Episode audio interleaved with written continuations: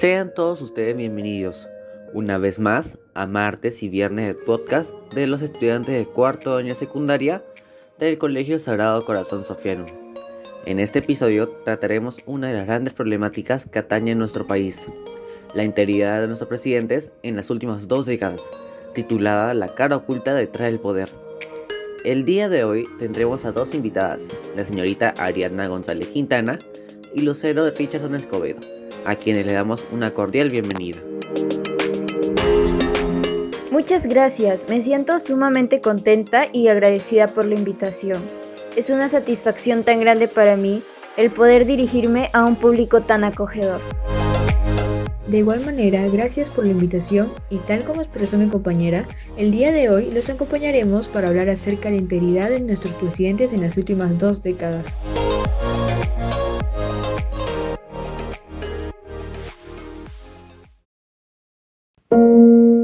Los últimos 20 años, la integridad de los presidentes del Perú se ha visto desacreditada frente a los diversos actos ilícitos y escándalos de corrupción en los que se les han involucrado, los cuales no permiten el debido desarrollo de nuestro país, por lo que el día de hoy viajaremos a través del tiempo remontándonos por aquellos años.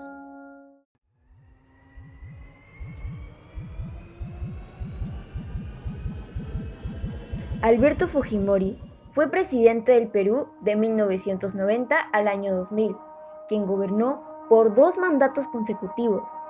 En 1992 propinó un autogolpe de Estado. Disolver, disolver temporalmente el Congreso de la República hasta la aprobación de una nueva estructura orgánica del Poder Legislativo, la que se aprobará mediante un plebiscito nacional.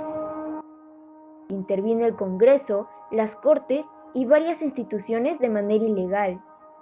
De acuerdo con encuestas locales de la época, el 82% de los peruanos le consiguieron su simpatía, porque bajo su presidencia, Fujimori derrotó al terrorismo que durante la década de los 80 y 90 aterrorizó a los peruanos.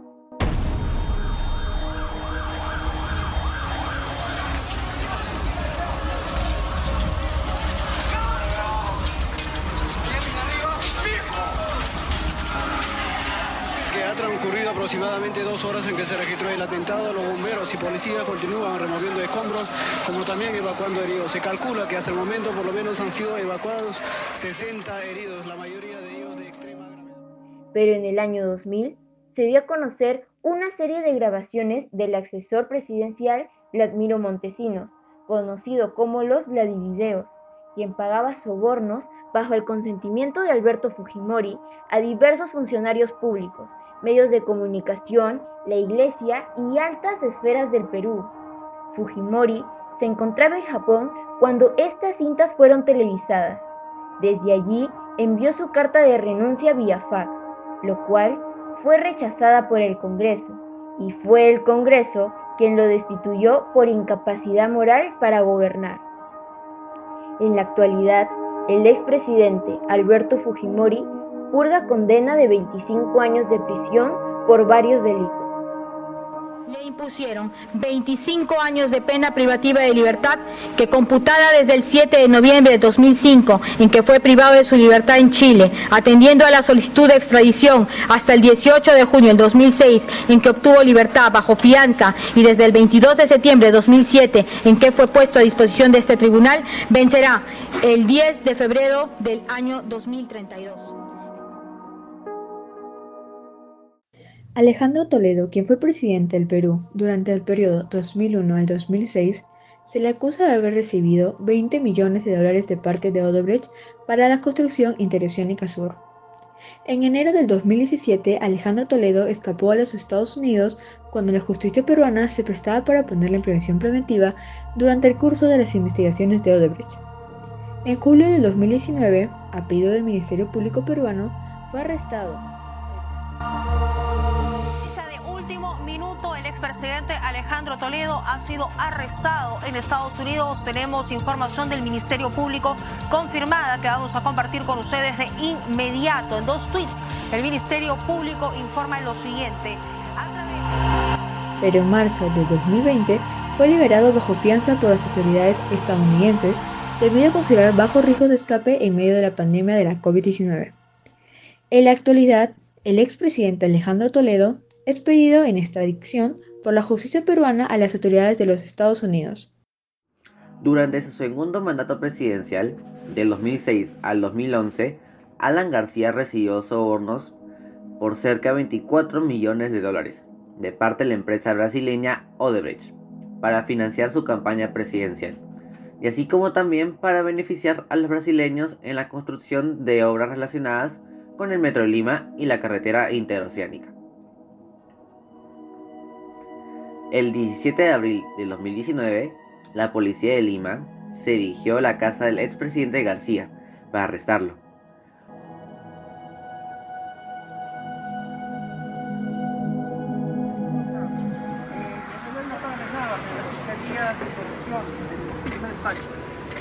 Para una diligencia fiscal. Para una diligencia fiscal. Tiene que abrir la puerta, sí.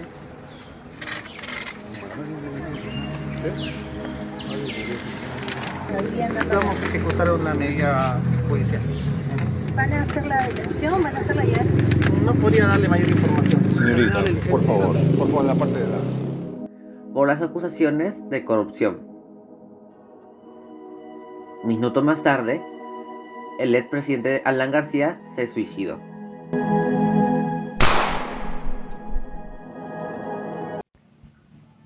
Ollantumala fue presidente del Perú del 2011 al 2016, en concordancia con la Fiscalía peruana y con los testimonios de Marcelo Odebrecht, directivo de la empresa brasileña Odebrecht.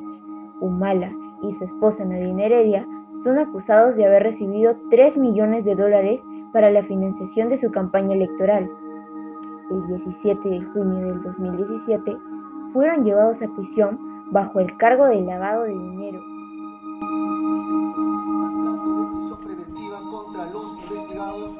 Ollanta Moisés Humana Tazo y Nadine Heredia Alarcón por el plazo de 18 meses en la investigación que se le sigue por el delito de lavado de activos. Quienes después de nueve meses, el 30 de abril del 2018, fueron liberados y por lo pronto el expresidente y la ex primera dama afrontan dicho proceso de investigación en libertad. Pedro Pablo Kuczynski, que fue elegido presidente para el periodo 2016 al 2021, no pudiendo cumplir con su mandato completo, el cual duró menos de dos años debido a que fue destituido por el Congreso de la República. Se le acusa de haber recibido coimas de parte de Odebrecht durante la época que fue ministro de Economía en el gobierno de Alejandro Toledo. No, no, nada, ¿no? Eh, mire que todo eso se tiene que investigar, obviamente, ¿no? ¿Usted se somete a toda investigación, presidente? para facilitar la construcción de la carretera interoceánica. Asimismo, es acusado por lavado de activos, por lo que en la actualidad cumple arresto domiciliario. El 23 de marzo del 2018, ante la renuncia de Pedro Pablo Kuczynski, quien lo sucedió fue Martín Vizcarra, su vicepresidente, durante su gobierno Martín Vizcarra disolvió el Congreso. Sin embargo, tras más de dos años en el poder, fue destituido por el Congreso ante dos mociones de censura. Fue esta la última en la que fue removido de su cargo, vacado por incapacidad moral, ante presuntos actos de corrupción cuando se desempeñaba como gobernador de la región de Moquegua. Pese a la negatividad de Vizcarra frente a dichas acusaciones y sin haberse expuesto pruebas fidedignas, en su contra el Congreso decidió inhabilitarlo. acusado de haberse vacunado de forma irregular. Esto luego de que se haya establecido como fecha tentativa el 10 de abril, un día antes de las elecciones generales, a lo que calificó como venganza y persecución. Lo primero que podemos observar es que a pesar de ocurrir en dos décadas y en periodos gubernamentales distintos, las formas de favorecimiento son repetitivas, ocasionando diversos perjuicios al Estado. En estas últimas dos décadas se encuentran involucrados 877 millones de soles en pérdida, según la base de datos del Sistema de Control Gubernamental de la Contraloría General de la República del Perú.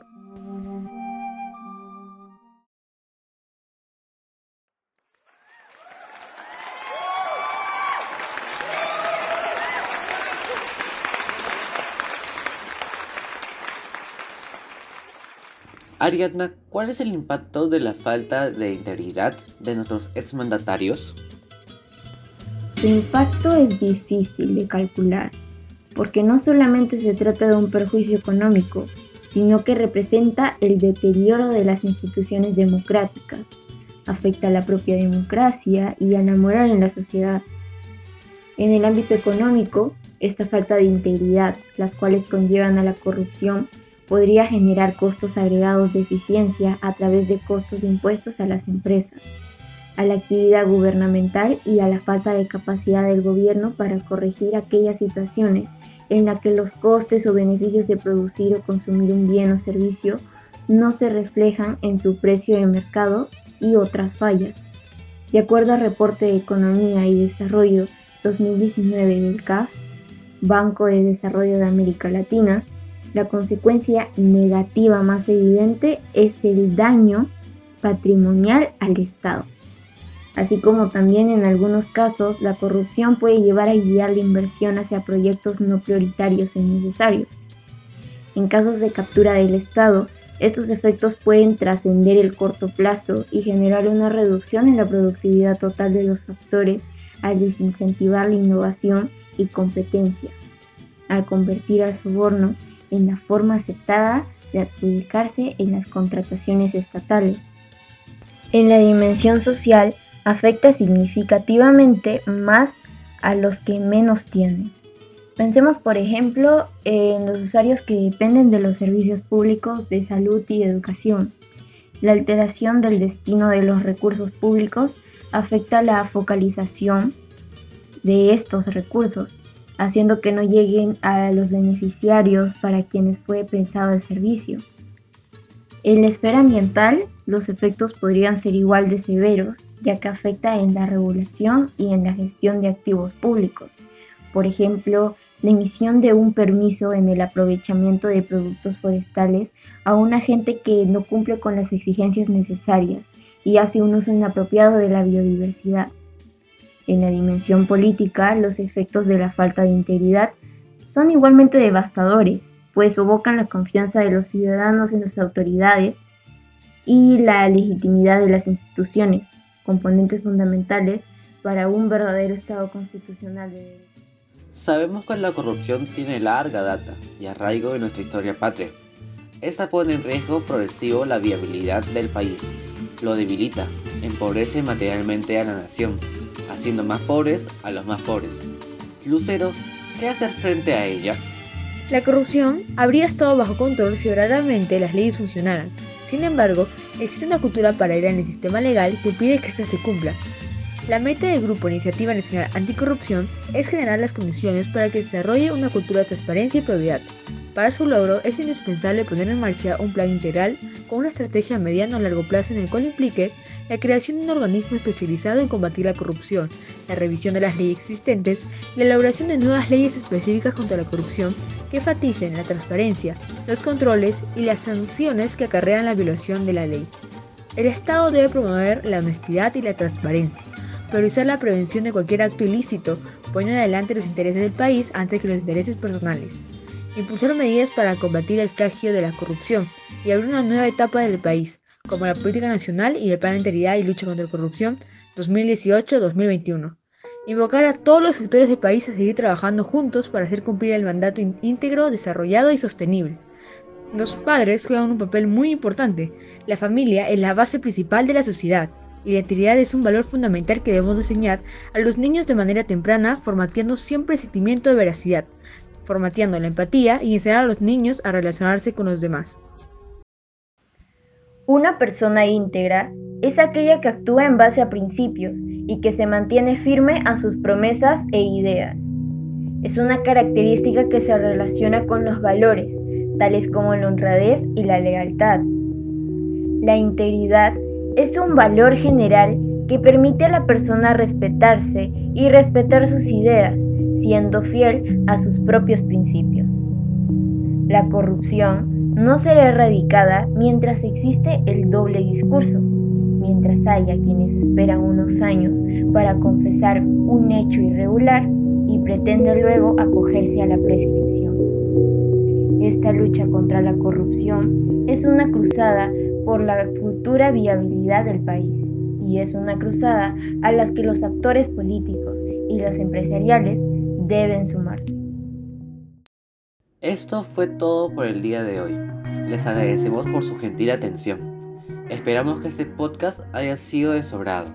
Y no se olviden de suscribirse al canal de martes y viernes de podcast.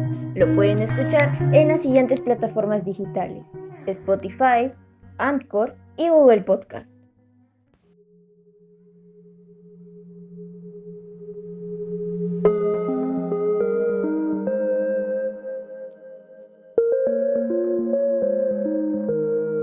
La cara oculta detrás del poder.